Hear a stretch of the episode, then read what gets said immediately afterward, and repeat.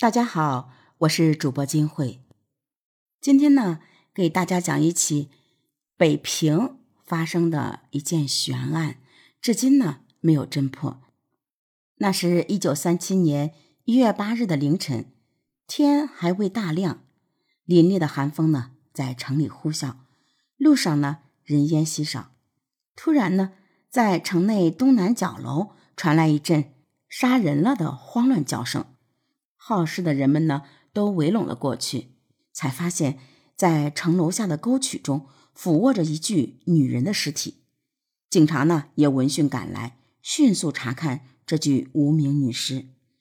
只见死者身穿呢料裙子，脚蹬一双皮鞋，一头金黄色的头发遮住了面庞，唯有脖颈处微微露出一小片白的刺目的皮肤，看身形。还是个小姑娘呢。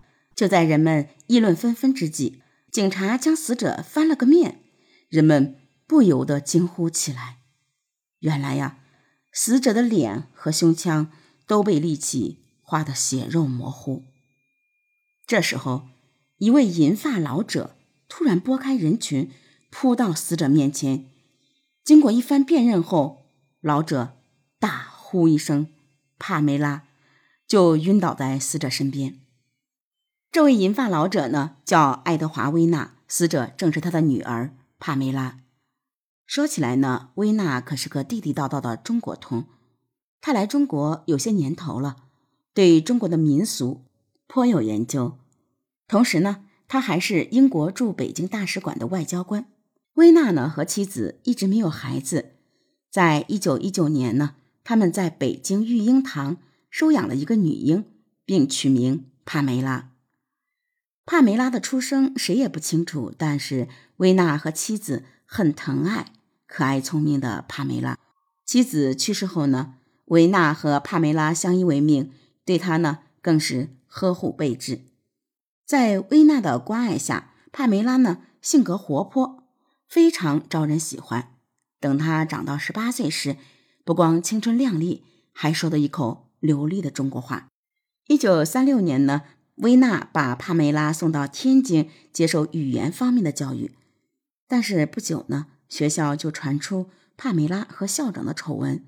维纳呢为此非常羞愧，给帕梅拉办了退学手续，准备把她送回英国去上学。由于帕梅拉从小就在中国长大，所以说她的朋友呢都在北京，她一点儿也不想按。维娜的意思行事，为此呢，他和维娜闹得很不愉快。不仅如此呢，就在帕梅拉出事不久前，维娜还曾因她把交往的男朋友带回家，甚至还向对方挥舞拳头，直到把对方赶走为止。帕梅拉死后呢，民间出现了不少猜测的言论。帕梅拉被杀的那个地方是个偏僻之处，那个城楼又叫狐狸塔。之所以会叫这个名字。是因为那一带早在清朝时便是行刑之处，所以呢冤魂死鬼很多。再加上附近又是坟葬区，因此一般人就算是白天也不愿意从那里经过。久而久之呢，那地方就变得荒凉破败。据说有人还看到狐狸出没于草茎之中，所以有人说帕梅拉之所以会死在那里。是因为他的精气神儿被狐狸精吸干了。不过，薇娜的邻居斯诺夫妇却不这样认为。斯诺呢是美国驻中国的战地记者，他曾撰写过《西行漫记》，并对中国的社会情况非常了解。斯诺在思想上呢更加亲近我军一些，他也在美国报纸上发了不少赞美我军的言论，所以。斯诺一直不受国军待见，一度军统还派出特务，想要找机会除掉斯诺和他的夫人。斯诺认为帕梅拉和斯诺的妻子身形极为相似，一定是特务在执行暗杀任务时认错了人，这才导致帕梅拉被误杀。当时承办这起凶杀案的是北平公安局东南分署的署长韩世清。由于案子涉及到外国公使，所以又加派了天津警务处处长谭李氏。经过抽丝剥茧的走访排查，韩世清和谭李氏总算还原了帕梅拉死亡之前的过程。事发当天下午呢，帕梅拉先去牙医那里了一趟，接着回家待了一段时间。不久后呢，便又骑车出门。在出门前，他还对佣人说，他会在七点半前回家，一定要等他吃晚饭。随后，帕梅拉和朋友先喝了下午茶，到六点的时候又到溜冰场溜冰。七点半前，帕梅拉和朋友告别。骑上自行车离开了。从这个时候起，就再也没有人见过帕梅拉。同时呢，帕梅拉的尸检报告也出来了。帕梅拉的头骨受外力所击，造成了粉碎性骨折，同时她的胸腔和腹腔都被打开，里面的脏器几乎全部被摘除。死者的眼部也受到不同程度的伤害，还有下体。有被性侵的迹象。从胸腹部伤口的走向来看，凶手呢有着丰富的解剖经验，应该是从医人员。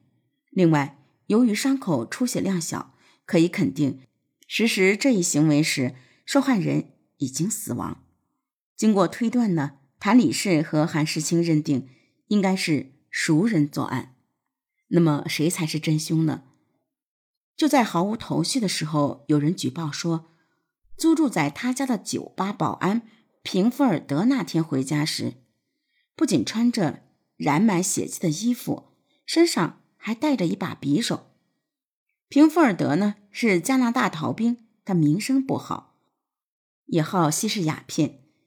在被审问时，平福尔德坚持不认识帕梅拉，又对当天衣服上的血迹和匕首不做任何解释。不过，他承认他所在的酒吧。基本上是为洋人服务的，而且洋人偶尔还会举办裸体派对，而这些裸体派对的组织者是城里的牙医普伦蒂斯。谭理事和韩世清想到帕梅拉在受害前曾找过牙医，不免大喜过望，认为普伦蒂斯正是犯罪嫌疑人。可是普伦蒂斯在被审问时一口咬定他不认识帕梅拉。同时，他还找出那天晚上他和别人在一起的证据。由于证据不足呢，再加上普伦蒂斯自那以后一直保持沉默，所以谭李氏和韩世清只得释放了他。警方的行为呢，让薇娜非常不满。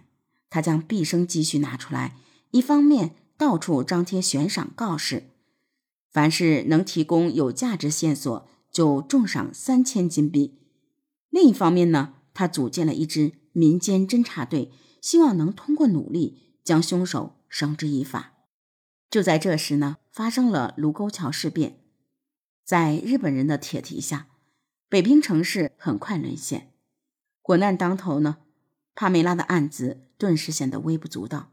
更不幸的是，不久后薇娜也被日本人关到了集中营，至此呢，这个案子就一直搁浅了。